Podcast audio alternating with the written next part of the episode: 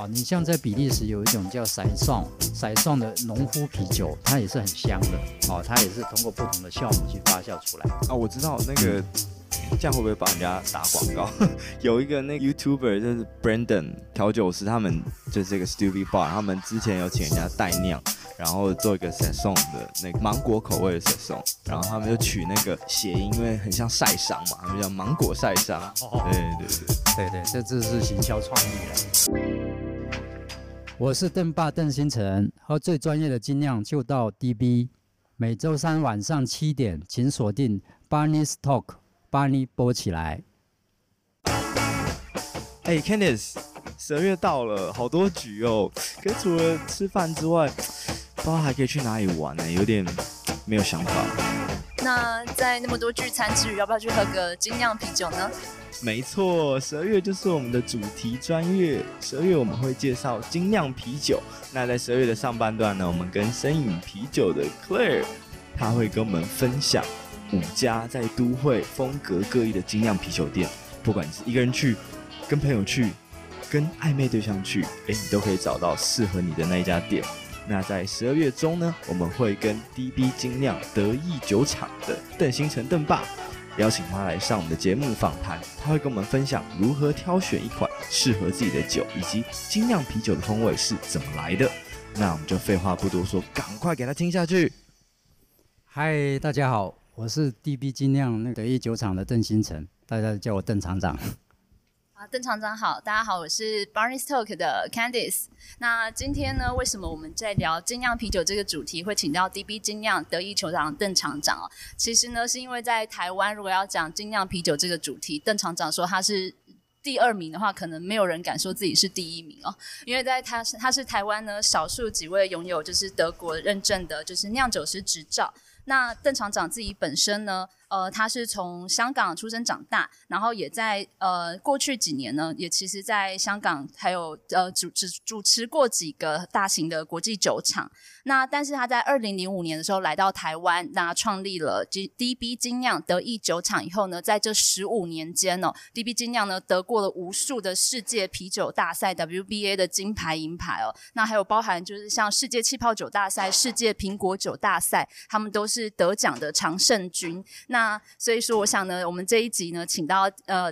邓厂长来跟我们分享说，到底呢，精酿啤酒是一个什么样子的东西？它跟一般啤酒有什么不同？以及如何挑选一款适合你的精酿啤酒，它是最适合的人选。那但我们也蛮好奇的，为什么邓厂长会从就是原本在香港，然后已经是多家酒厂的，就是酿酒师这样子的一个角色，然后会愿意放下一切跑来台湾，然后自己开一个酒厂？是因为爱吗？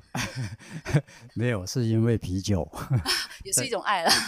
真的是因为啤酒。那因为当时这个台湾台湾加入这个 WTO 以后呢，开放这个民营酒厂，就是可以可以民间可以酿制，所以当时这边的这个应该是前公卖局的那个他们那些人就找到去德国，想说找那些酿酒师来台湾这边设厂，要需要这个 Brewmaster。哦，那他当时我们在德国的老师就介绍他，哎，你可以找一个。还不错，他他是在香港啊，这个 Andy，所以老师推坑你来台湾，啊，对对对对对，所以这个呃后来一来看，哎呀，我看这个台湾好像只有公卖局在酿啤酒嘛，所以我想说两千三百万的这个消费市场应该还蛮蛮有可为的啦。嗯后来就是这样上了这条贼船啊，就是原本以为是一个蓝海，结果来的时候才发现是个沙漠。对对对对，所以刚开始来的时候，真的精酿啤酒要在台湾推广真的很辛苦，嗯啊，走了很漫长的路。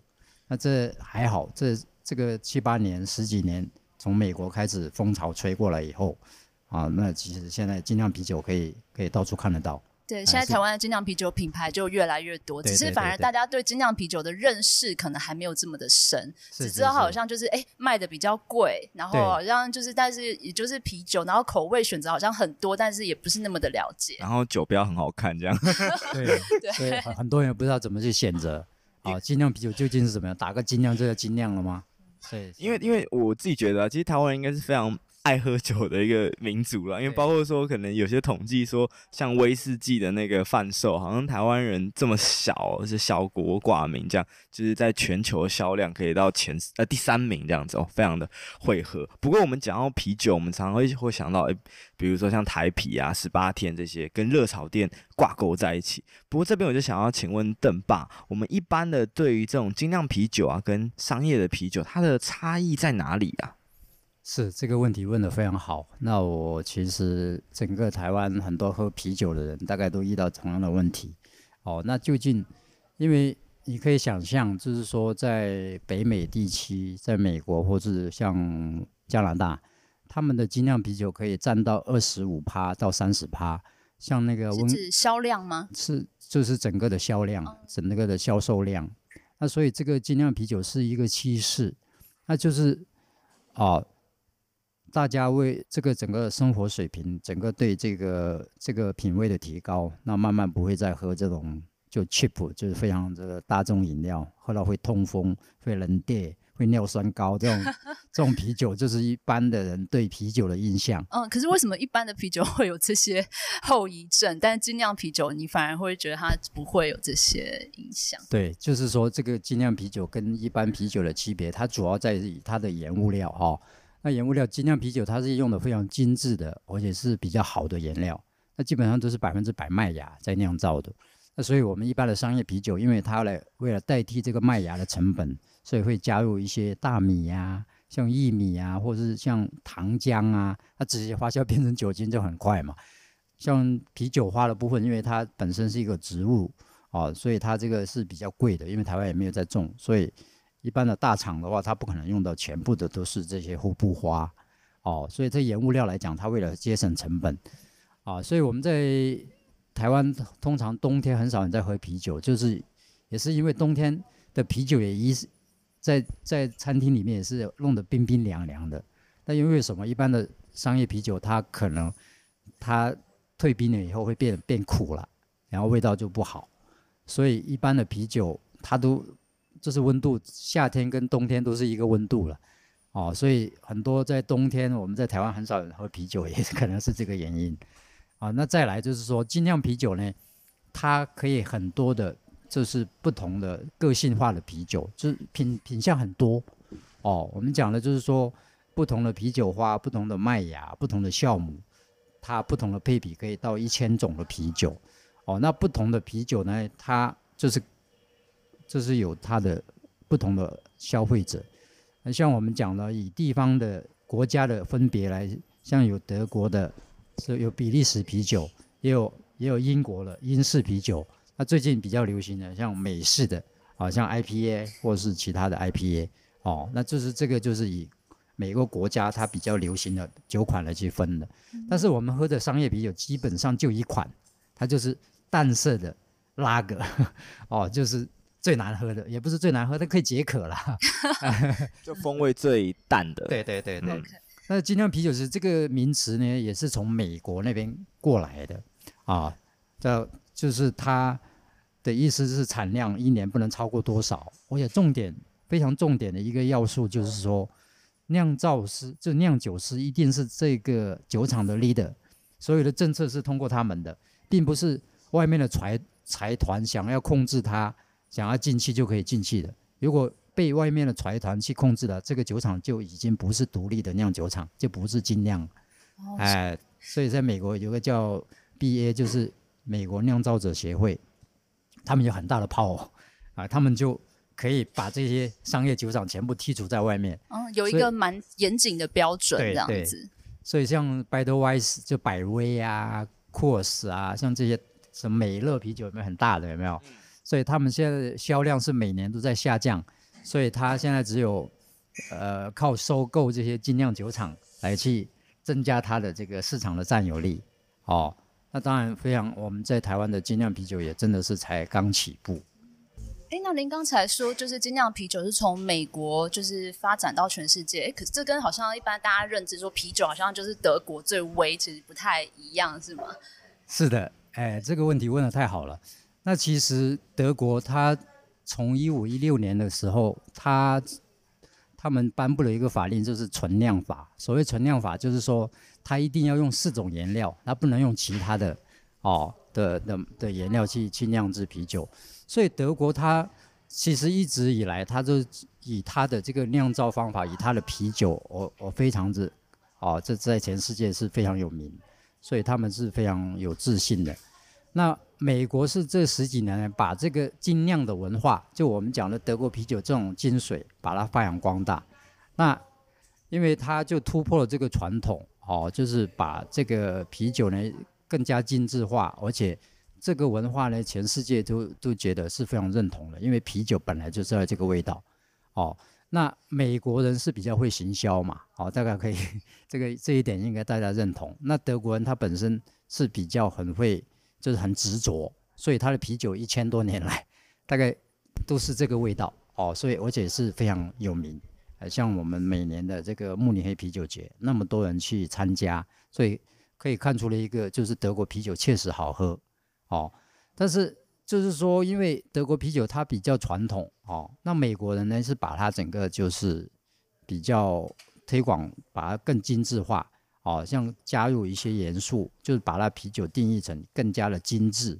哦，像 IPA 或者像其他的一些啤酒，那这样子是这十几年来开始整个就是整个啊推广非常好啊，大家喝的非常非常接受度非常高，那个有别于一般传统的啤酒这样子。哎，那邓厂长，我有一个问题想要查问，就是说我们常会听到酵母啊，比如说会分什么美系的酵母，或是其他的这个不同的系别。那比如说美系的酵母是他们引进到或推广到美国之后，他们自己去培养属于他们自己的菌种吗？还是说什么样子的东西会被称为美系的酵母？是，呃，帮你提的这个问题也也也是大家很多人关心的。其实我们这个啤酒的风味的决定。这个酵母是占了很大的这个因素哈，因为不同的酵母它发酵出来的风味是不一样的。我记得我在刚来台湾的时候，我们酿的那个 Weissbier 就是小麦啤酒，其实它的味道非常香哦，它就是发酵出来的那个纸香味，就是有点像那个香蕉的香味，很 natural 的香味哦。我曾经我们那个时候酒厂来了一个做香料的老板哦，香料公司的老板，他说你这个一定有加香料。哦，要跟我就是就是赌多少钱就对了。他说你这个一定有加香料，他觉得太香了。对啊，他觉得真的真的、哦、那个香味超香的，就是有有那个香蕉的那个味道。哦，但是其实它真正是酵母的作用，它酵母经过发酵以后，它的产生出来的。所以刚才呃帮你讲的这个酵母的部分，确实每个国家它有不同的风味的啤酒，它是因主要原因是因为它不同的酵母去作用，哦去发酵出来。那当然，这是每一个地方的风土人情，每就是一方水土养一方人，所以他们喝的味道啊都不太一样啊。你像在比利时有一种叫塞尚，塞尚的农夫啤酒，它也是很香的哦，它也是通过不同的酵母去发酵出来啊。我知道那个，哎，这样会不会帮人家打广告？有一个那个 YouTuber 就是 Brandon，一个调酒师，他们。就是这个 Stupid Bar，他们之前有请人家代酿，然后做一个 Saison 的那个芒果口味的 Saison，然后他们就取那个谐音，因为很像晒伤嘛，他们叫芒果晒伤。对对对对对，这这是行销创意了。呃，那确实它啤酒不同的类别，它是通过不同的酵母，然后不同的啤酒花，然后不同的麦芽去组合不同的啤酒。那当然酿制的方法也是呃千变万化。所以我们作为酿酒师，他主要的目的就是要做出一个让大家就是可以非常喜欢的啤酒。那刚才邓师傅有提到说，就是像精酿啤酒本身好像也有在分拉格啊、IPA 这些，那可不可以让我们听众了解一下说，精酿啤酒自己本身好像分类也非常的多，那它大概有哪一些分类？那我们要在挑选的时候，像是包含产地上，你刚刚也提到说，像是英国啊、美国啊，然后以及像比利时，那甚至我们大家认知，哎，最啤酒好像最最有名的德国，这个他们的这几个地方的啤酒又有什么样子的不同？呢？好，非常好的问题哈。那现在就是说，其实啤酒精酿啤酒的种类，大概其实我们从它的发酵方式来分的话，它只有是两大类，一个是拉格，拉格就是底层的发酵，它的温度会低一点。好，那发酵完以后，它酵母是在底部的。好，那要再来就是艾尔。那艾尔的话，它就发酵温度会高一点，所以它发酵完了以后，它酵母是在上面，所以叫上面发酵。那其实精酿啤酒的话，其实两种都有，但是比较多的是艾尔，因为艾尔它的发酵温度比较高，所以它的风味会比较多的香味出来啊，不同的香味组合啊。那所以每个国家的消费者就是喝啤酒的人，他对某一些哪一种会比较接受，所以造就了不同种的一些啤酒的组合。那比如说啊，捷克的比尔森哦，它是一种非常啊比较酒精度很淡，但是它的啤酒花的味道非常之就是很干净哦，很舒服哦。然后呢，就是它的麦味呢是也是非常适中非常清爽的哦。那像比利时啤酒，它通常的印象，大家的印象当中，他们会比较偏向，也比较浓度高一点啊，或者他们也有做一些水果啤酒啊，或者是说修道院的，那它的酒精度会比较高哦。那英式的啤酒呢，通常它就是麦芽跟啤酒花一个很好的这个 balance 啊，一个很平衡的一个啤酒哦。那美美国人通常是玩这种啤酒花啊，我们啤酒花就是。它有很多种，它有香的，有苦的。那美国的话，通常都是香型的啤酒花，所以造就很很有名的 IPA 就是这样来的。那 IPA 它是不同的一些香味，有香气，就是啤酒花，就像那个呃热带水果的香味哦，所以它的不同的组合，所以造就它的 IPA 非常有名。好，那其实我们讲了精酿啤酒，它可以不同的组合，有不同的发酵方式，然后不同的，那像我们台湾。有丰富的这个水果的资源，而且台湾的水果是全世界有名的，所以我们要怎么把这台湾的水果加到这个精酿啤酒里面？但是它不是一杯果汁加到一个啤酒里面，它真正的是两个是非常融合在一起的，哦，是一起酿造，而且各自的这个特点都发挥出来，你这个水果的特色，整个香味各方面都会很 smooth 在里面。因为很多人是会以为说，比如说有些风味可能啊，呃，随便举例好，可能草莓的啤酒或者荔枝的啤酒，它就是加入那个可能果汁或者那个浓缩液进去就好了。但其实不是这么简单，对不对？对，就刚才我讲了，就是说一杯好的这个水果啤酒的话，它一定是非常哦绵密，而且是非常融合在一起的。它首先是一一杯非常好喝的啤酒啊，再加上。加上我们这些水果的香味，包括草莓啊，像刚才讲的荔枝，因为草莓它是一加热以后呢，它整个味道会变掉的，所以你要什么时候加入，而且你用的这个果汁非常明显。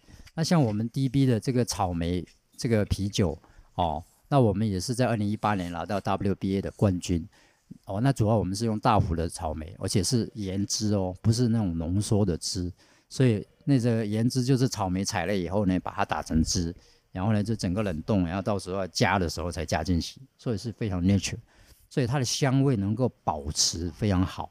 哦，那像台湾的荔枝也是非常有名。那我们的荔枝是做成这个我们 DB 的，就荔枝叫气泡酒。所谓气泡酒，就是以苹果为主要原料，然后再加入这些水果的元素。哦，那我们每年都会挤。全世界在英国会举一个叫世界酿造气泡酒比赛，那我们连续三年，我们 DB 总共有四支口味的气泡酒都得到这个世界酿造气泡酒比赛的奖牌，而且是亚洲，也是亚洲只有我们，所以这是非常难得。那当然就是说，它非常重要的一个条件就是说，这个水果一定是 natural 的，所以所以班尼刚才讲了，如果是加浓缩果汁的话，这绝对不可能得奖，因为这些评审的。这个是非常专业的，哎，他们都可以喝得出来哪一个是好好的这个气泡酒。哦，原来如此，厂长，我们可以跟我们的听众分享一下，说这些不同的材料啊，还有酿造技法，它分别会对风味产生什么样的影响？我觉得我们可以先从比较经典的，比如说德式的啤酒啊，开始分享。呃，刚才就是说，如果酿造一杯啤酒，从它的原物料、它的不同的配方哈，然后再进行酿制。然后到到发酵，然后到最后再出来，那它其实原物料也占了很非常大的一个部分。那当然，它的发酵方式跟你整个酿酒师制定的一个是不是它像我们厨师煮菜一样，你的配方、你的菜这所有的这个原物料抓好以后，但是你整个过程它的火力的大小，还有它整个哦，这是哪一个时段要稍微停留，哪个时段冷却要加热，这个其实跟酿酒也是。类似的一个功法，哦，那酿酒师的主要的作用就是说，你要你要知道你要酿的啤酒，它要呈现哪一方面的特点。那比如说拉格，拉格通常我们是强调它整个这杯啤酒的一个麦芽，就是麦芽的一个味道，就是它的 body。哦，整杯啤酒并不是喝完以后像水一样的，所以它的发酵是非常，而且它的麦汁组成是非常完整的。哦，那不会说发酵完了以后全部喝完就像喝水一样。所以德国人对这个拉格就非常有有研究，他们就知道我们的麦芽在酿造的时候呢，它要不同的温度，让它不同分解不同的东西，而且有一些像蛋白质也不能分解过度，因为分解过度以后呢。它的麦，它的那个整个泡沫就会变得很差。那泡沫不好的话，这杯啤酒就通常好不到哪边去的。所以我们喝啤酒的话，第一要看它的泡沫，哦，泡沫这是非常重要的。因为它泡沫看它绵不绵密吗？还是对，绵密是非常重要的一个指标。哦、那另外一个指标就是说它的泡沫能够，哎，放多久？就是放在杯子里面，它能够撑多久？哦，那这个泡沫如果是非常好的，那一杯啤酒也不会差到哪边去。哎，是不是？那刚刚就是邓厂长有聊到说，就是有一些不同的酿造方式都会影响到酒的风味嘛。那我看到 DB 有一款酒也蛮特别的，叫做橡木桶陈酿麦酒。这跟我想象的一样吗？就是是不是像威士忌有那种雪莉桶一样，把威士忌放在雪莉桶里面，它就有那个香气这样子？是是是，我们的 co-host 是一个酒鬼，没有了，对。对，就巴利外哈，巴利就是大麦的意思嘛。嗯，外其实就是酒嘛。但是我们为什么啤酒把它做成叫成外呢？那说明它的酒精度很高，所以叫外啊。哦，这款酒酒精度很高。对对对 对对，十八，对十八度已经到一个顶峰了。嗯，所以我们在在这个评审的评议当中，他说我们这个已经做到前前面的人没有做过，因为就是天然酿造，就纯发酵来讲。到十八度，因为通常到十二度、十三度就会它的渗透压的关系，所以酵母就不能再发酵了。哦，但是我们可以做到十八度的话，确实是不容易。哦，那其实这种巴利外这种酒是刚开始的时候从英国贵族他们专门酿给贵族去喝的。哦，那这十几年呢，在美国也是非常流行，因为美国的威士忌也是很非常有名。哦，那我们就是以威士忌的做法来去酿啤酒。哦，我们把先酿好的啤酒，再放到橡木桶里面，让它放它陈，就是桶陈，哦，就是 age，就是 age，就是把酒呢，把橡木桶的香味，还有一些 whisky 的香味，因为这些桶子原本也是装 whisky 的。哦，哎，马上有兴趣。哎，厂长，我们我们说了那么多，是可以现场这个 品饮看看。因为我们比较好奇是说，那它也是可以放很多年吗？对，像十八度的酒，它。可以放十年、二十年的不是问题哦。对，那通常我还觉得就是精酿啤酒就是要什么很新鲜啊，现然后现压什么，我不知道它还可以放哎、欸。对，一般的精酿，一般的酒精度大概六七趴以下的话，通常都要越新鲜越好。嗯，哦，那这种的话是可以陈陈可以放的比较久哦，而且因为它超过十三度、十二度、十三度，通常它的这个渗透压够，所以它的很多细菌是没办法再长。所以它是因为选用的酵母不同，还是功法不同，让它可以承受到这么高的就是酒精浓度？对，确实，我们把这个糖就是麦汁在制作的时候就费了一般的功夫，因为那个麦芽要很多，哦，我整个都满出来，嗯，所以那个它里面的糖分要非常高，嗯，这个发酵完酒精才才会高嘛。所以这个酵母也是一样，像人一样，我们可能就是说找一百米跑，它可能每一个都十秒以内的。那酵母也是一样，那很强的，每一个都很强壮的，全部都抓出来，所以这个是非常难的一个工程。那我为了这个事情还跑了德国一趟，啊，专门去找我们之前那个实验室。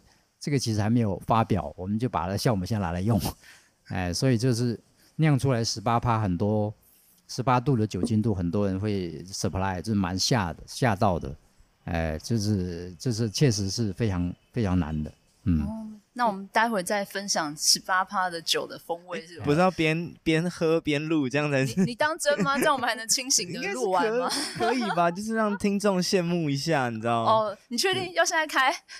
可以方便吗，厂长？可以啊，十八度还是最后喝好了。我最后喝是好，把你的喝懵了。问的问题是问了葡萄酒，开始乱聊的。哎，但是我有点好奇，就是因为像是我知道 DB 开始就是做一呃德式啤酒起家嘛，那德国啤酒就是有一个酿法是说一，你刚有提到说一五一六的这种纯酿法，纯酿法，它跟一般的酿法有什么不一样吗？所谓纯酿法，它就是不能够加大米，不能加薏米，不能加其他的糖，你就要用麦芽，哦，跟啤酒花、跟酵母、跟水这四大原料。所以就是说，你加了糖，那你的这个就不是，不是这个，这是在德国来讲是不允许的，这违法了，禁忌。哎，对对对对对对，所以造就了它德国啤酒酿造的一个辉煌。就是几乎现在很多全世界比较有名的酒厂的 Brewmaster 的酿酒师，基本上是从德国这个去学的。那他们有专门的学校，专门的研究麦芽的啤酒花的哦，有这么卖麦芽或酵母的，像这种研究单位哦，研究的非常透彻哦。就是我们我们喝的虽然是啤酒，但是它是不简单的 一一一个最难酿的一个酒类。对哦，但您刚刚有提到说，像是。在这种一五一六年酿造法来说，就是它几个重要元素是啤酒花、麦芽、水跟那个酵母嘛。那在这四种原料当中，去决定一款啤酒的风味来说，最重要的是什么元素啊？对，就是说它的配方哈、哦，比如说我们要酿德斯拉格，那我们就可能是基础麦芽，然后再来就是酵母，哦，再来就是这个啤酒花。那你啤酒花也不能加那些很多，也不能。加了很苦的，或是加了很香的，会抢到它的味道。那其实一杯好的啤酒，它就是说，它麦芽的甜味跟啤酒花的苦味有达到一个很好的平衡，而且它喝起来是有一种层次感，而且它就是有包底、波底的感觉，就喝起来很扎实、醇厚的。哦，那再来它的泡沫是很细的，哦，而且它的泡泡沫的持久性是蛮蛮蛮久的，所以整杯啤酒是一个整体的一个感觉。哦，那喝完以后你还想要再喝，那这个才是啤酒一个成功的啤酒。哦，那如果你喝完以后，哎，真的就像一般的商业啤酒，喝完以后已经变很苦，一杯苦水，那没一个愿意去喝。所以我们在台湾通常常常会遇到很多消费者说，哦，这个这个苦的啤酒通常通常他就不喝了，他说这苦的就坏掉了。那其实不尽言，它苦的话有两种，一种就是刚才讲了，说它退冰了以后变苦了。哦，那这种啤酒通常是商业啤酒，它加了其他的五谷杂粮或者什么糖分、糖糖浆去发酵，所以它真正的麦芽、真正的啤酒花不多，所以它会变苦。那这种就氧化的苦味，那是很不舒服的啊。那另外一种像 IPA，它是加啤酒花的苦味。那啤酒花它有蛇麻腺，它有叫阿法酸，阿法酸它煮沸以后呢，它会变成苦味物质。那苦味物质是非常舒服的，哦，就。非常短暂，像我们吃山苦瓜一样，有些人就不喜欢，哦，它是，但是它啤酒花的苦味是很舒服，很那个，所以像美国的 IPA 有一些做到苦味度都很高，哎，就是超一般人根本不能喝，真的会有人爱吗？我我觉得，我觉得是这样，就是现在人越来越追求这个苦味，就是说，哎，我越来越了解精酿啤酒之后，我打个比方好了，可能精酿啤酒苦度大家会追求什么 IPA，比如说有 double 的，还有 triple 的，对对，就像。就像什么，就像威士忌的一些爱好者喜欢去喝什么泥煤味，泥煤味。大家说哦，这超吵，正录完怎么喜欢这个？没有，就是行家才爱这个。哦。然后，因为我们看到 IPA 有很多分类嘛，像我刚刚讲到双倍 IPA 啊、美式啊，甚至帝国的 IPA。哎，我在这边厂长那边看到一个蛮特别的 IPA，叫混浊 IPA。哇，这个好像以前没有看过的，可不可以跟厂长跟我们分享一下？这个混浊 IPA 指的是什么？是，把你这个你 IPA 你能说出来有 triple 有 double 哇，那也算真的有喝过了。没有，我看他偷偷 Google。这段我要剪掉。对，所以所以在台湾，如果你能你会喝 IPA 的人，那你对精酿就已经你已经是一个已经入门了，可以这么讲哦。那 IPA 它通常这十几年来非常流行，那。IPA 是怎么来的？它就是 India P O L，它就是印度，印度就 INDIA 有没有？它的英文名字就是 I 开头的。那 Pale 就是 P-A-L-E，是淡色的意思。Ale 就是 A-L-E 嘛，吼，就 IPA 这样这样简写。是当时英国人要殖民这个印度的时候呢，哦，他为了要带这个水去喝，因为那时候没有防腐剂，水也不能带，所以水会坏掉啊。但是他不可能带威士忌啊，啊，那威士忌的话变得就是因为太强也不可能当水喝，所以他们就带了啤酒。那一般的啤酒带过去，因为那时候没有防腐剂，也没有什么巴杀巴氏杀菌的这个观念，所以酒会坏掉。那他们想到一个方法是，那个啤酒花或布花多加一点，一直加。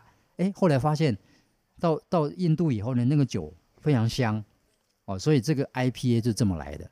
所以其实它是无心出现的一种酒款。对对对对，对。所以这十几年来，在美国哇，任何一个酒厂它都有做在做 IPA 哦，所以我们在台湾喝到很多进口来的也很多。那 IPA 通常它苦味都蛮高的哦。然后呢，香味它就是热带水果的香味，有柑橘的，有百香果，有那个葡萄，有荔枝的香味，就是百香果的味道它都有。那所以那一般它的香味是从你刚才说的那些水果来吗？还是不是从啤酒花里面来的？哦，对对对对。所以它用不同品种的啤酒花，对，带出不同像水果的香气，这样子。对对对对对。那它的苦味也是从这些啤酒花来，对，对，苦味就是用苦的啤酒花里面来的。哦、那但是这种一般，就像我们台湾人不吃苦啊，一喝到苦的东西之后，这酒坏掉了。所以混浊 IPA 也一样，哦，是它在它在美国也是这几年开始流行。那混浊 IPA 它比一般的 IPA 它的香味更奔放，哦，它的那个热带水果的味道啊，其实它的外号叫果汁啤酒。它真的是看起来像果汁，因为它它的那个酒体看起来是很浑浊的，我们叫混浊 IPA，是这个这么来的。它叫 hazy，hazy 是朦胧，就看不清、看不透彻啊。然后，所以它的整个制作过程，我们都要把它做成这个混浊型的，那喝起来像果汁的样子。然后它的香味非常奔放，它有很丰富的这个热带水果的香味，所以到目前为止，它是非常。这大家都很喜欢喝，因为你不吃苦的也可以喝。哎，那它的口感会偏稠吗？还是它不会？它很清爽。OK，哦，它就很 fresh。就是我们喝啤酒最重要的就是要新鲜。如果这个啤酒如果是过期或是放的比较久的话，它会有那种氧化味、老化味，喝起来是很不舒服。但是它这个因为它的酵母还在，因为它整个新鲜的这个这个热带水果的果香味，所以大家越喝越想喝。所以它就是说可以，你放半年也没问题，放一年都可以，它都非常新鲜，因为它整个是混浊，它的酵母还在啊，它可以放一年，然后还很新鲜，很新鲜，哦，好特别，这个是混浊 IPA 它的特点之一，对。嗯，有我看这支酒还得到今年就是日本的那个日本的国际啤酒大赛的奖项这样子，International Beer Cup 在日本的 IBC 啦，嗯，那其实这个奖项。其实参赛的作品不多，因为这这一款酒确实很难酿。嗯。哦，那它金牌跟银牌都重切了，因为这个好的产品好喝的不多了。嗯。哎，因为这个难度很高。它难度是难在哪里啊？它的酿造方法是非常特殊的，对，不是一般的啤酒可以可以可以酿得出来。哦，那一般呢可能是 try，哎，一般的酵母或一般的那个啤酒花，它不一定出来那个效果。哦。哎，它喝起来就很。很清爽，而且就是很很丝滑哦，就是味道很丝滑，就跟喝果汁一样哦。但是它又不会像果汁的那个甜那么腻口，它不会甜哦，它是很清爽。厂长，你讲的我好想喝啊！因为我觉得好会形容哦，然后丝滑的果汁感这样子。对对对。好，那在上集结束前，我觉得可以呃打个岔，再请厂长补充一下，因为。我们刚刚分享了很多精酿啤酒跟一般啤酒的差异嘛，然后呃一些分类啊，然后厂长也介绍了几款风格不同的呃精酿啤酒。但我发现大家常常会有一个问题，就是说，诶，比如说我们到这精酿啤酒店啊，会看到他写酒精浓度啊、风味以外，然后写一个。苦度 IBU 嘛，哎，肯定大家会想说 IPA 蛮苦的，可是大家有时候不知道怎么分辨这个苦度。那这个厂长可不可以跟我们稍微介绍一下这个 IBU 这件事情？好，那其实 IBU 就是像我们，呃，我们去吃餐厅吃那个辣，就是辣味的一些东西有没有？像一些茶饮店，它的辣度会一二三有没有？类似这种意思。但是 IBU 它是很科学的一个方法。它是把里面酒里面的这个苦味物质啊，把它分析出来，它究竟它是在哪一个指标哦？它越高的话，越多的话，这种超过一百，那就很苦，超苦的。哎、欸，真的有人爱喝这么苦的啤酒吗？哎、欸，对，那个这个确实会喝了会上瘾，因为酒如果苦的苦的东西，你会喝完越想喝，它可以解渴，它真的会，它真的是一种 会上瘾。哇，这真的没有喝过，不知道哎，好难想象。就像有人喝苦瓜汤 会上瘾一样，对，吃苦吃上瘾，好妙哦。但是这种苦味不一样，非常舒服的，而且是非常非常非常非常舒服的，因为苦真的可以解渴，嗯，而且会刺激你会越想喝的一个一个念头。那所以真正你要解渴，真的要喝苦的啤酒哦。而且重点说 IPA 的话，它可以回甘，然后整个的味道会会非常多的层次。对，所以古人说“吃得苦中苦”是有点道理的。好，今天也非常谢谢这个 DB 精酿的邓厂长跟我们分享了这么多。在下集的部分呢，我们会聊聊说，哎，因为现在台湾的这个精酿啤酒厂非常发达嘛，我们想聊一聊台湾精酿啤酒厂在世界上的优势啊、劣势。同时呢，我们也会继续介绍好喝的精酿啤酒给听众啦。那在下节部分呢，我们会主要以水果或者是农作物相关的精酿啤酒，所以诶，爱喝酒的你就千万不要错过啦。对，而且下集还有一个很重要的重点，就是邓厂长会教我们如何来找一款好喝的精酿啤酒，让你在这么多品牌的选择当中选择选到一款最适合你、你最喜欢的一款酒。那我们就下集见。如果你喜欢今天分享的音乐内容，别忘了每周三晚上七点的 Barney's Talk。哦，对了，也别忘了在 Apple Podcast 给我们五颗星的评论，然后分享给你的朋友，我们一起成为有品味的都会玩家吧。